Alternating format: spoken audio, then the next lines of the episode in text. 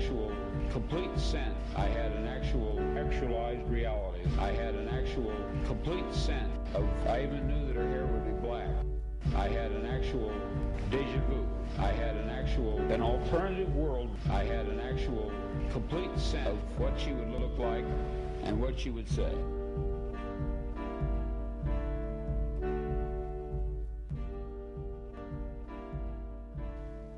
La maqueta.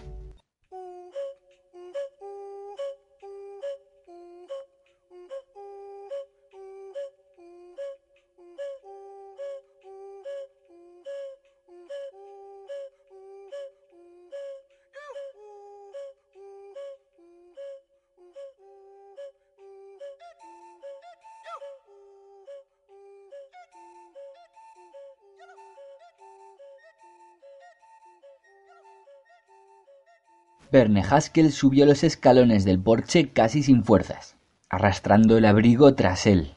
Estaba cansado, cansado y desalentado, y le dolían los pies. Dios mío, exclamó Matt cuando él cerró la puerta y se quitó la chaqueta y el sombrero. ¿Ya has vuelto? Haskell dejó caer el maletín y empezó a desanudarse los zapatos, con el cuerpo vencido. Estaba pálido y ojeroso. Di algo, ¿Está preparada la cena? No, la cena aún no está preparada. ¿Qué ha pasado esta vez? ¿Te has vuelto a pelear con Larson? Haskell entró en la cocina dando tumbos y llenó un vaso con agua caliente y soda. Vayámonos. ¿A qué te refieres? Lejos de Woodland, a San Francisco, o donde sea. Haskell bebió su soda, apoyando su decrépito cuerpo en el fregadero. Me siento fatal. Quizá debería ir a ver al doctor Barnes. Ojalá fuera hoy viernes y mañana sábado. ¿Qué te apetece para cenar? Nada, no, lo sé. Haskell sacudió la cabeza. Cualquier cosa. Se desplomó frente a la mesa de la cocina. Solo me apetece descansar. Abre una lata de estofado, lomo, judías, cualquier cosa. Sugiero que vayamos a Don's Stick House. Los lunes tienen buenos solomillos. No, ya he visto suficientes caras humanas por hoy. Supongo que estás demasiado cansado para llevarme al local de Helen Grant. El coche está en el garaje, estropeado otra vez. Si lo cuidaras mejor. ¿Y qué demonios quieres que haga? ¿Envolverlo en una bolsa de celofán? No me grites, Verne Haskell. Matt enrojeció de furia. Tal vez te apetezca prepararte tú mismo la cena. Haskell se puso en pie con dificultades. Arrastró los pies hacia la puerta del sótano. Hasta luego. ¿A dónde vas? Al sótano. Oh, Dios mío. gritó Matt. Esos trenes. Esos juguetes. ¿Cómo es posible que un hombre mayor, un hombre adulto... Haskell no dijo nada. Ella estaba bajando la escalera, tanteando en busca de la luz. El sótano estaba frío y húmedo. Haskell tomó la gorra de maquinista del gancho y se la encasquetó en la cabeza. Una débil oleada de entusiasmo y renovadas energías recorrieron su cuerpo cansado. Se acercó a la gran mesa de madera terciada con pasos ansiosos. Por todas partes corrían trenes. Por el suelo, bajo el depósito de carbón, entre las tuberías de vapor de la caldera. Las vías convergían en la mesa, ascendían en rampas cuidadosamente niveladas. En la mesa se hallaba abarrotada de transformadores, señales, interruptores y montones de cables y accesorios. Y la ciudad la maqueta de Woodland, minuciosa hasta el último detalle. Cada árbol y casa, cada tienda, edificio, calle y boca de incendio. Una ciudad en miniatura, perfecta, construida con celoso cuidado a lo largo de muchos años. Ni siquiera recordaba cuántos.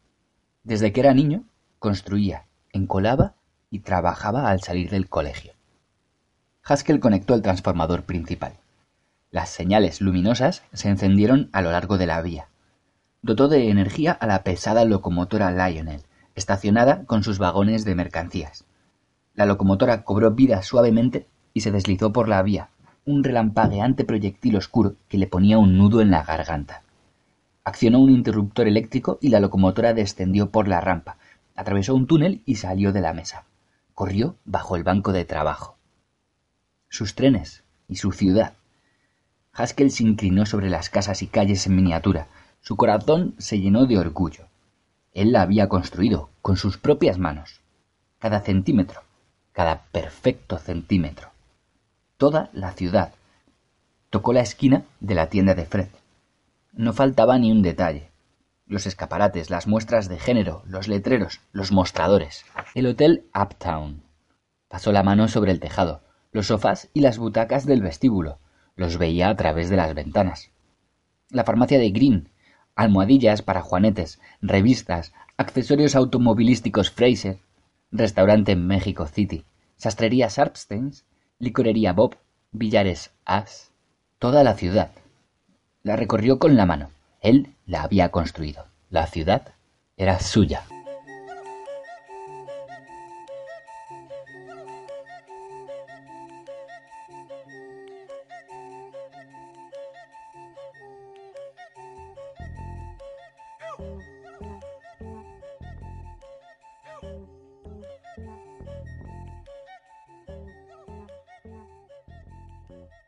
Tren salió a toda velocidad por debajo del banco de trabajo.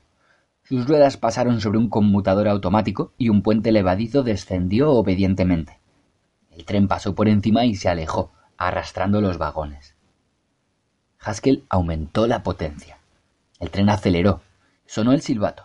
Dobló una curva pronunciada y voló sobre un cruce de vías. Más velocidad. Las manos de Haskell saltaron hacia el transformador. El tren avanzó como una flecha. Tomó una curva, oscilando y sacudiéndose. El transformador se hallaba al máximo de potencia. El tren corría sobre las vías como una mancha difusa, atravesando puentes e interruptores tras las grandes tuberías de la caldera. Desapareció en el interior del depósito de carbón. Un momento después, surgió por el otro lado, oscilando de un lado a otro. Haskell disminuyó la velocidad del tren. Su pecho se movía al compás de la respiración.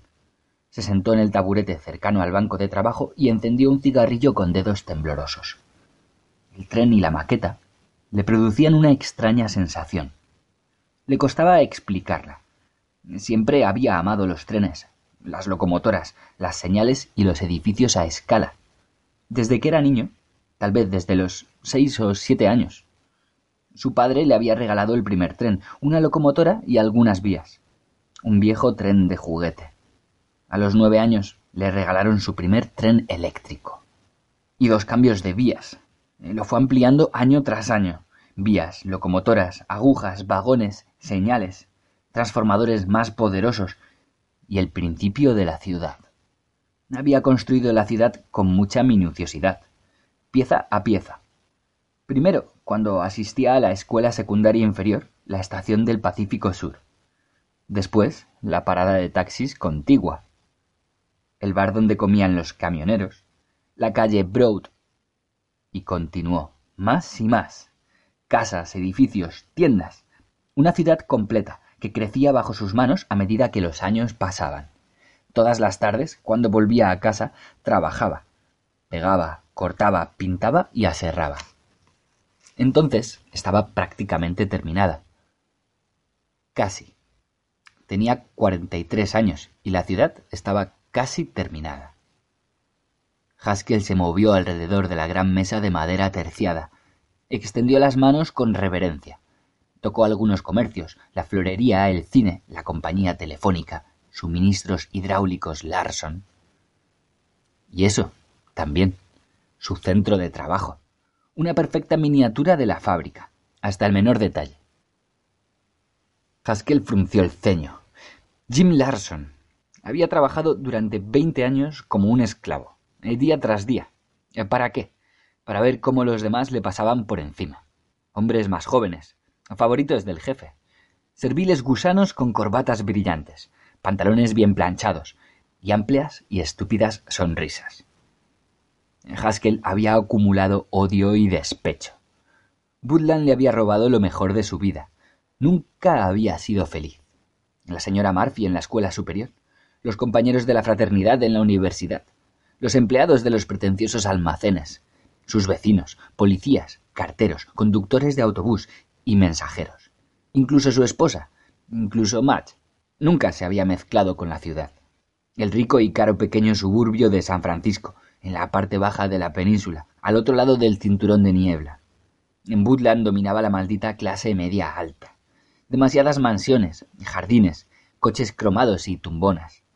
Demasiado pomposo y elegante, hasta donde alcanzaban sus recuerdos, en el colegio, su trabajo. Larson. Suministros hidráulicos. Veinte años de duro trabajo. Los dedos de Haskell se cerraron sobre el diminuto edificio. La maqueta de suministros hidráulicos Larson. La arrancó con furia y la tiró al suelo. La pisoteó. Los fragmentos de vidrio, metal y cartón se convirtieron en una masa informe. Dios. Temblaba de pies a cabeza. Miró los restos. Su corazón latía con violencia. Extrañas, locas emociones se retorcían en su interior. Pensamientos que nunca había abrigado. Contempló durante un largo momento el confuso montón, lo que había sido la maqueta de suministros hidráulicos Larson. Se apartó con brusquedad. Como en trance, Haskell volvió a su banco de trabajo y se sentó en el taburete. Reunió sus herramientas y materiales. Conectó el taladro eléctrico. Solo tardó unos momentos. Haskell construyó una nueva maqueta, trabajando con sus dedos veloces y hábiles. Pintó, enganchó, ensambló piezas, dibujó las letras de un letrero microscópico y esparció un césped verde. Después, transportó la maqueta a la mesa y la pegó en el sitio correcto, donde había estado suministros hidráulicos Larson. El nuevo edificio brilló bajo la luz del techo, todavía húmedo y reluciente. Funeraria de Butland. Haskell se frotó las manos en un éxtasis de satisfacción. Suministros hidráulicos había desaparecido. Él había destruido la fábrica, la había borrado del mapa, la había arrancado de la ciudad. Ante él estaba Butland sin suministros eléctricos. En su lugar había una funeraria. Sus ojos brillaron, frunció los labios. Sus tormentosas emociones se desataron. Se había desembarazado de aquello con determinación, en un segundo. Y todo había sido muy sencillo, sorprendentemente sencillo. Era extraño que no lo hubiera pensado antes.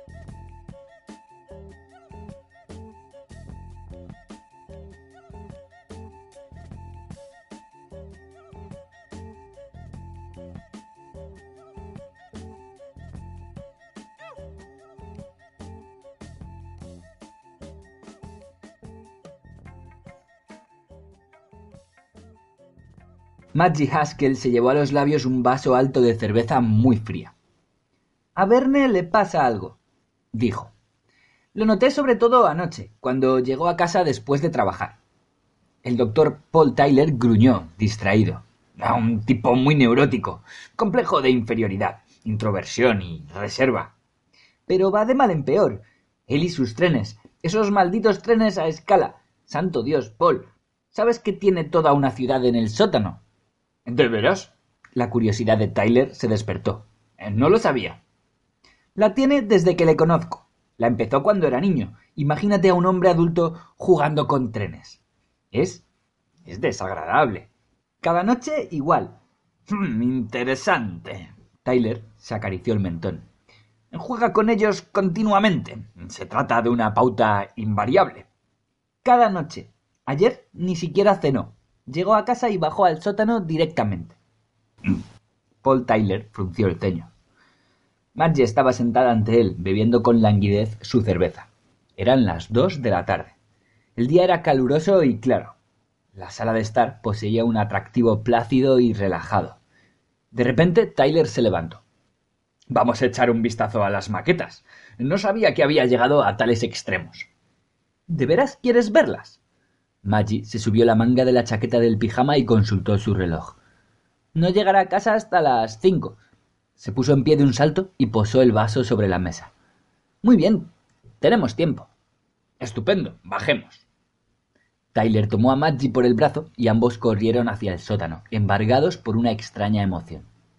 Maggie encendió la luz del sótano y los dos se acercaron a la gran mesa de madera terciada, nerviosos y risueños, como niños traviesos. ¿Lo ves? dijo Maggie, apretando el brazo de Tyler. Fíjate, años de trabajo, toda su vida. Tyler movió la cabeza lentamente.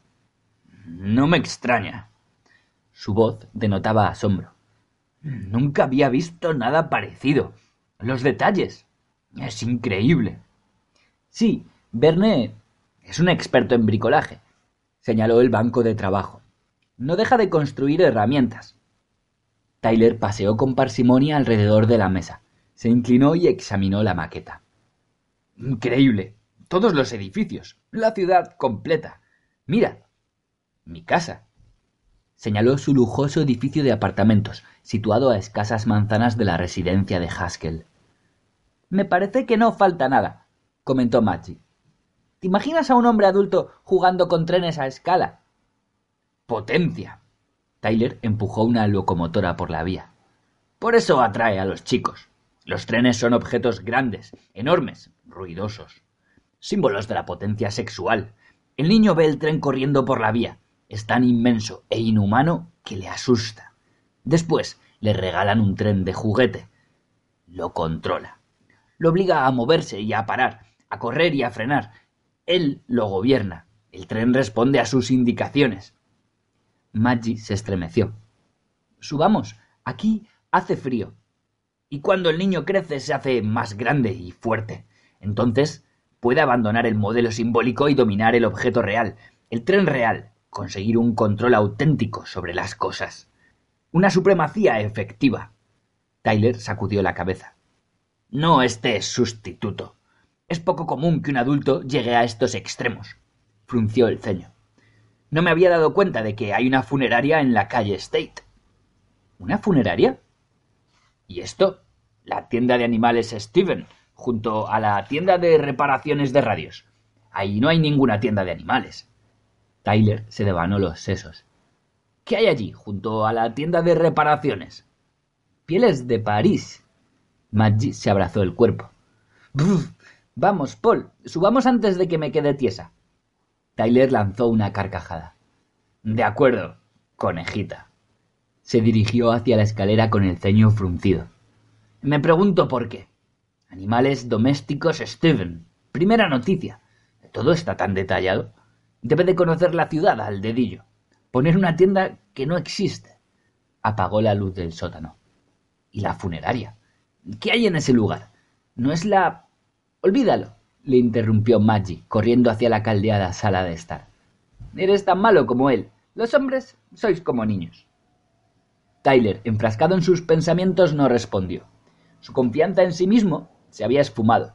Parecía nervioso y agitado. Maggie bajó las persianas. La sala de estar se sumió en una penumbra ambarina. Se dejó caer en el sofá y atrajo a Tyler a su lado. Deja de pensar en eso, ordenó. Nunca te había visto así. Le rodeó el cuello con sus esbeltos brazos y acercó los labios a su oreja. Si llego a saber que ibas a preocuparte tanto por él, no te habría permitido entrar. Tyler gruñó inquieto. ¿Y por qué me permitiste entrar? Maggie aumentó la presión de sus brazos. Su pijama de seda crujió cuando se aplastó contra él. Tonto, susurró.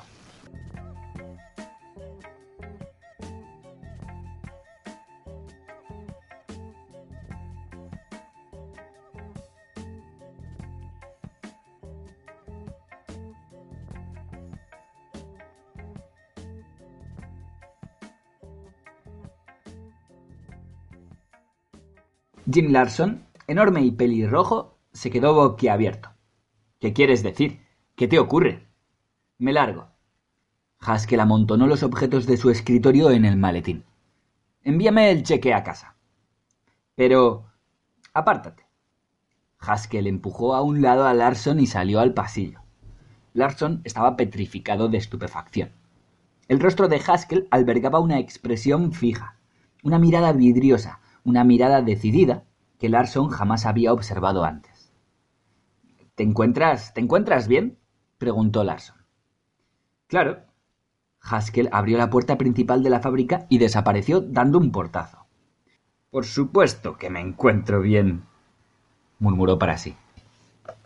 Se abrió paso entre la multitud de compradores que abarrotaba las calles y frunció los labios. Puedes estar seguro de que me encuentro bien. Cuidado, colega, murmuró un trabajador en tono de advertencia cuando Haskell le empujó. Lo siento. Haskell apresuró el paso aferrando su maletín. Se detuvo un momento en lo alto de la colina para recuperar el aliento. Había dejado a sus espaldas suministros hidráulicos Larson. Haskell rió de forma estentoria. Veinte años borrados en un segundo. Se había terminado. Al infierno Larson. Al infierno la monótona y pesada rutina de cada día, sin ascensos ni futuro. Rutina y aburrimiento mes tras mes. Asunto liquidado. Una vida nueva. Volver a empezar. Siguió caminando.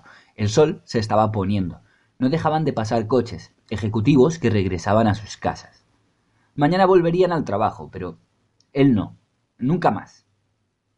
Llegó a su calle, la casa de Ed Tildon, una enorme y majestuosa estructura de hormigón y vidrio, se alzaba ante él. El perro de Tildon se acercó corriendo y le ladró. Haskell pasó de largo. El perro de Tildon lanzó una salvaje carcajada. Será mejor que te largues, gritó al perro. Subió los escalones de su casa de dos en dos. Abrió la puerta de un empujón. La sala de estar se hallaba en silencio y a oscuras. Se produjo un repentino movimiento. Vio formas que se apartaban y ponían en pie a toda prisa. Verne, exclamó Maggie. ¿Qué haces en casa tan pronto? Verne Haskell dejó caer el maletín y tiró el sombrero y el abrigo sobre una silla. Su rostro arrugado estaba deformado por violentas tensiones internas. ¿Qué demonios? Maggie corrió hacia él, presa de los nervios, alisándose el pijama. ¿Ha pasado algo? No te esperaba tan. enmudeció, ruborizada. Quiero decir que. Paul Tyler avanzó con aire despreocupado hacia Haskell. Hola, Verne, murmuró violento. Pasaba por aquí y entré para saludarlos y devolver un libro a tu mujer. Buenas tardes, replicó Haskell cortésmente. Dio media vuelta y se encaminó hacia la puerta del sótano sin hacer caso de ambos. Estaré abajo. Pero, Verne, protestó Madge. ¿Qué ha pasado? Verne se detuvo un momento en la puerta. He dejado mi trabajo. ¿Qué? He dejado mi trabajo. He terminado con Larson. Se acabó. La puerta del sótano se cerró con estrépito. ¡Santo Dios! chilló Maggie, aferrando a Tyler con todas sus fuerzas. ¡Ha perdido el juicio! Verne Haskell encendió la luz del sótano de un manotazo, impaciente. Se encasquetó la gorra de maquinista y acercó el taburete a la gran mesa de madera terciada. ¿Y ahora qué? Muebles Morris, una tienda enorme y elegante, en la que todos los empleados le miraban por encima del hombro. Se frotó las manos, regocijado, al infierno con ellos, al infierno los estirados empleados que enarcaban las cejas cuando le veían entrar. Todo cabello, corbatas de lazo y pañuelos doblados. Quitó la maqueta de muebles Morris y la desmontó. Trabajaba con prisa frenética, febril. Por fin había puesto manos a la obra y no quería perder tiempo. Un momento después estaba pegando dos pequeños edificios en lugar del anterior. Limpia botas Ritz y la bolera de Pitt. Haskell lanzó una risita, excitado. Una muerte merecida para la lujosa y exclusiva tienda de muebles. Un puesto de limpiabotas y una bolera, justo lo que merecía. El Banco Estatal de California. Siempre había odiado el banco. En cierta ocasión le habían denegado un préstamo. Lo arrancó. La mansión de Tildon. Su maldito perro. El perro le había mordido en el tobillo una tarde. Desmontó la maqueta la cabeza le daba vueltas. Podía hacer lo que le viniera en gana. Electrodomésticos Harrison. Le habían vendido una radio averiada. Al infierno, electrodomésticos Harrison. Artículos de fumador Joe. El dueño le había dado una moneda de 25 centavos falsa en mayo de 1949. Al infierno con él. La fábrica de tinta. Detestaba el olor a tinta. Lo mejor sería sustituirla por un horno de pan. Le encantaba hornear pan. Al infierno, la fábrica de tinta. La calle Elm estaba demasiado oscura por las noches. Había tropezado un par de veces. Necesitaba más farolas. Y no había bastantes bares en la calle High. Demasiadas boutiques, sombrererías caras, peleterías y tiendas para mujeres. Las desprendió de un solo manotazo y las depositó sobre el banco de trabajo. La puerta del sótano se abrió poco a poco. Maggie se asomó pálida y asustada. ¿Verne? Haskell la miró con el ceño fruncido, impaciente. ¿Qué quieres? Maggie bajó, vacilante, seguida por el doctor Tyler, apuesto y elegante en su traje gris.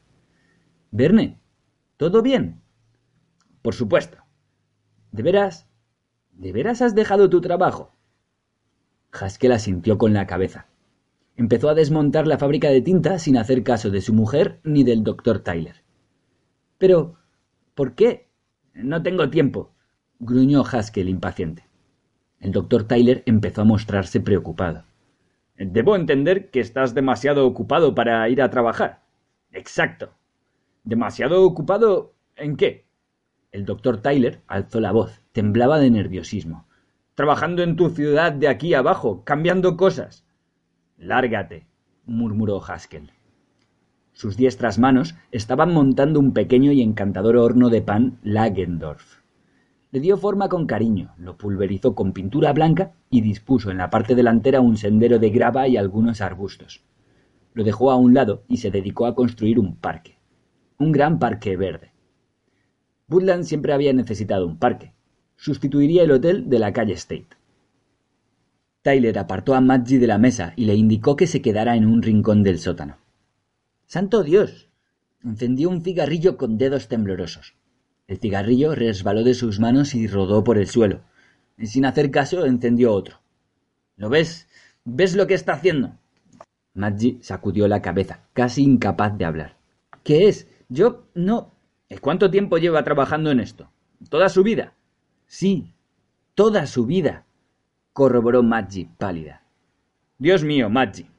Tyler tenía el rostro Tyler tenía el rostro descompuesto. Es suficiente para volverte loca. Apenas puedo creerlo. Debemos hacer algo. ¿Qué está pasando? gimió Maggie. Que se está hundiendo cada vez más en su propia obsesión. Una máscara de incrédulo asombro cubría el rostro de Tyler. Siempre ha bajado aquí, vaciló Maggie. No es nada nuevo. Siempre ha querido huir. Sí, huir. Tyler se estremeció, cerró los puños y se serenó. Cruzó el sótano y se aproximó a Verne Haskell. ¿Qué quieres? murmuró Haskell al advertir su presencia. Tyler se humedeció los labios. Estás añadiendo algunas cosas, ¿verdad? Nuevos edificios. Haskell asintió con la cabeza. Tyler tocó el pequeño horno de pan con dedos temblorosos. ¿Qué es esto? Un horno de pan. ¿Y dónde está situado? Caminó alrededor de la mesa. No recuerdo que Putland tenga un horno de pan. Giró sobre sus talones. ¿No estarás, por casualidad, mejorando la ciudad? ¿Haciendo algunos cambios? Largo de aquí, dijo Haskell con amenazadora calma. Los dos. Verne, graznó Maggie. Tengo muchas cosas que hacer. Bájame unos bocadillos hacia las once. Espero terminar esta noche. ¿Terminar? preguntó Tyler.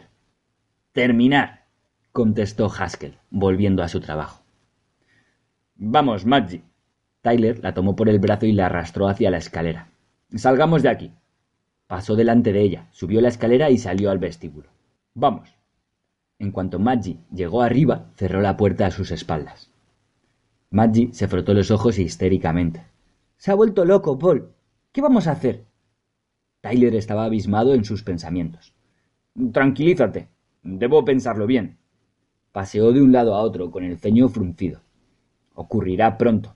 A esta velocidad no tardará mucho. En cualquier momento de esta noche. ¿Qué? ¿A qué te refieres?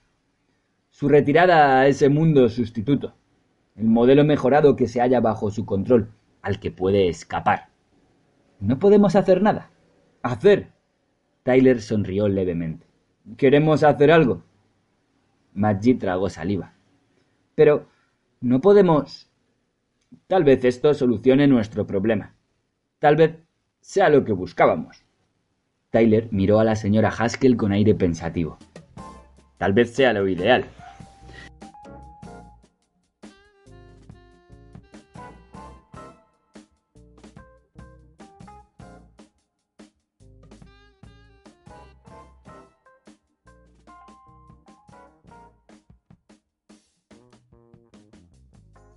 Eran casi las dos de la madrugada cuando Haskell hizo los toques finales. Estaba cansado pero bien despierto. Los acontecimientos se precipitaban, el trabajo estaba casi terminado. prácticamente perfecto. Dejó de trabajar un momento para inspeccionar sus logros.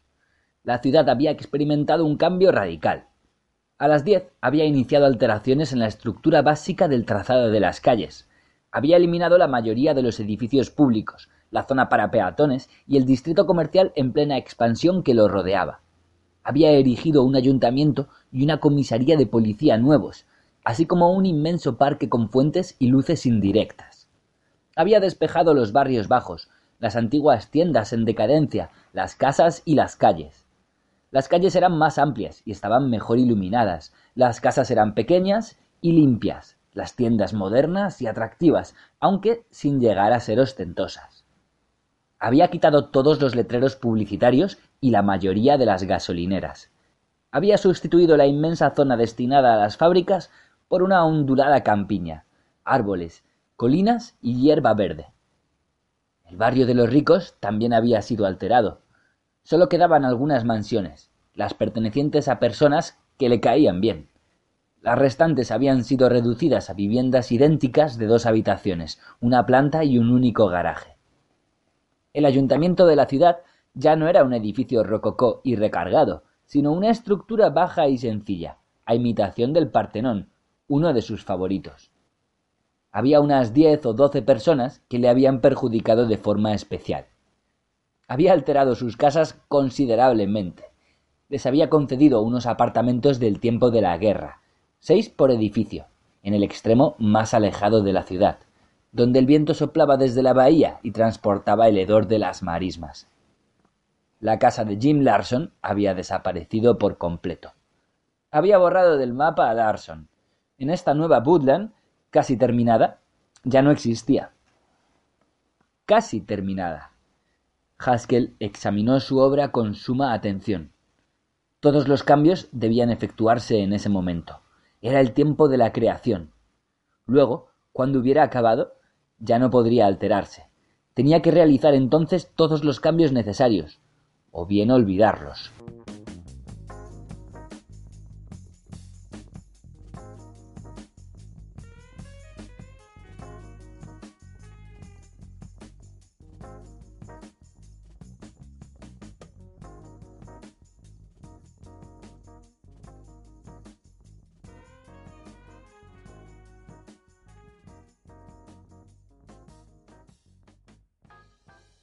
La nueva Woodland tenía un aspecto excelente, limpia, pulcra y sencilla. El distrito rico había sido rebajado de tono. El distrito pobre, por el contrario, había experimentado mejoras. Todos los letreros, enseñas y anuncios luminosos habían sido cambiados o eliminados. El centro comercial era más pequeño. Parques y campos sustituían a las fábricas. La zona para peatones era encantadora. Añadió un par de parques infantiles para los niños pequeños. Un cine de escasa capacidad en lugar del enorme Uptown, con su letrero de neón. Después de algunas reflexiones, eliminó la mayoría de bares que había construido. La nueva Woodland iba a ser de una moralidad a toda prueba. Pocos bares y nada de billares o barrios de prostitutas. Una cárcel a la medida de los indeseables. Lo más costoso había sido dibujar las letras microscópicas de la puerta principal del ayuntamiento. Lo dejó para el final. Pintó las letras con agonizante minuciosidad. Alcalde. Vernon R. Haskell. Hizo algunos cambios de última hora. Adjudicó a los Edwards un Plymouth de 1939 en lugar del nuevo Cadillac.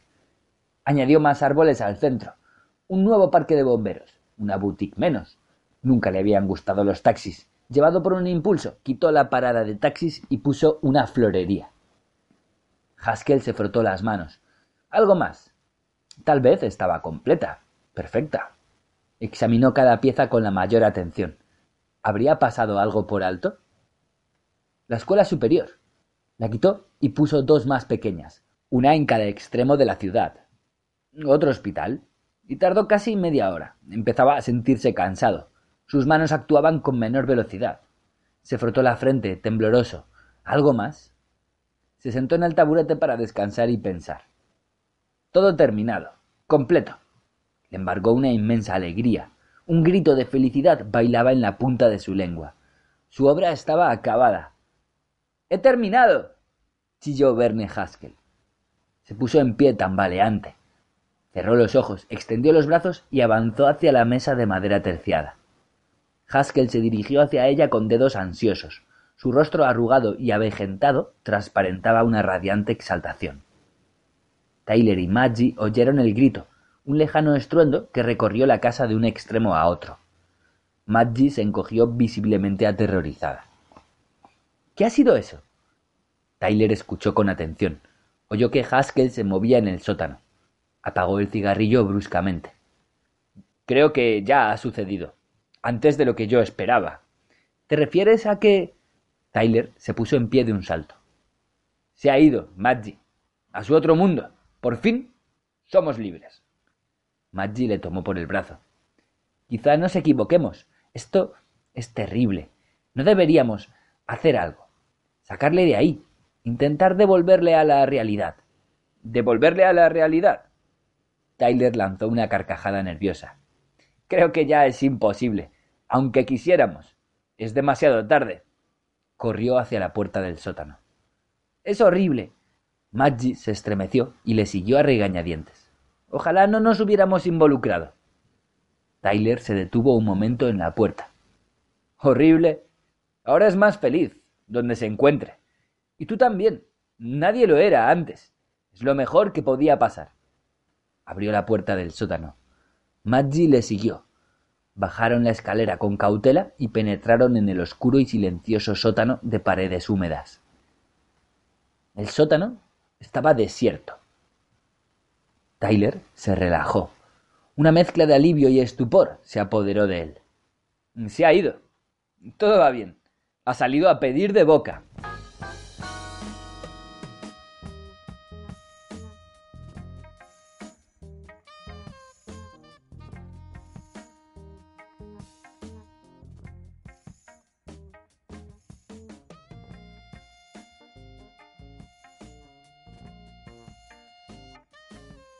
No lo entiendo, repitió Maggie desesperada, mientras el Buick de Tyler recorría las oscuras calles vacías.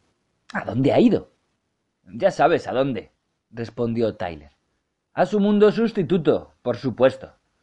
Tomó una curva sobre dos ruedas. El resto será muy sencillo. Unos trámites de rutina. Ya no queda mucho por hacer. La noche era lóbrega y fría, apenas iluminada por alguna farola ocasional. Un tren emitió a lo lejos un fúnebre silbido. Filas de casas silenciosas pasaban a ambos lados del coche. ¿A dónde vamos? preguntó Madge. Estaba recostada contra la puerta, pálida de terror. Temblaba como una hoja. A la comisaría de policía. ¿Para qué? Para informar de que ha desaparecido, por supuesto. Tendremos que esperar varios años antes de que le declaren legalmente muerto. Tyler alargó el brazo y le acarició un momento. Mientras tanto, nos las arreglaremos, estoy seguro. ¿Y. ¿y si le encuentran? Tyler sacudió la cabeza, irritado. Los nervios aún no le habían abandonado. Es que no lo entiendes. Nunca le encontrarán. No existe. En nuestro mundo no, al menos. Se encuentra en el suyo. Tú lo viste. En la maqueta. El sustituto mejorado. Está allí. Se ha pasado toda la vida trabajando en la maqueta, construyéndola, transformándola en algo real. Él logró que ese mundo cobrara existencia, y ahora está en él. Es lo que deseaba. Por eso lo construyó. No se limitó a soñar con un mundo de fantasía. Lo construyó, pieza a pieza, fragmento a fragmento. Ahora se ha desplazado de nuestro mundo al suyo ha salido de nuestras vidas. Maggie empezó a comprender.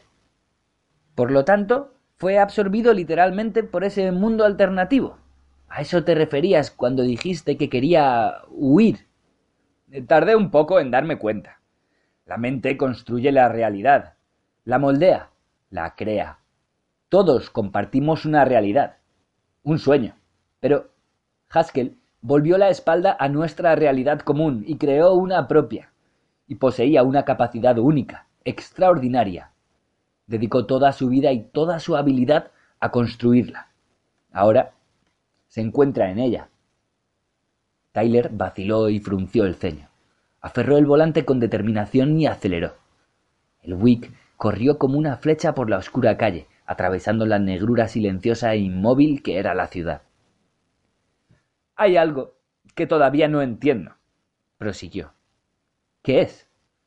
La maqueta. También ha desaparecido.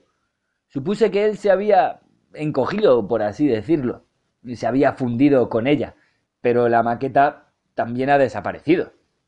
Tyler se encogió de hombros. Da igual. Escudriñó la oscuridad. Casi hemos llegado.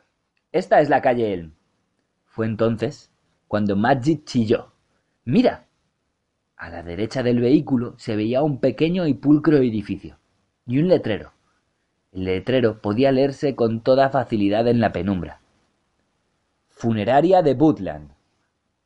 Maggie sollozó, horrorizada. El coche saltó hacia adelante, guiado automáticamente por las manos entumecidas de Tyler. Mientras pasaban frente al ayuntamiento, otro letrero destelló durante unos segundos.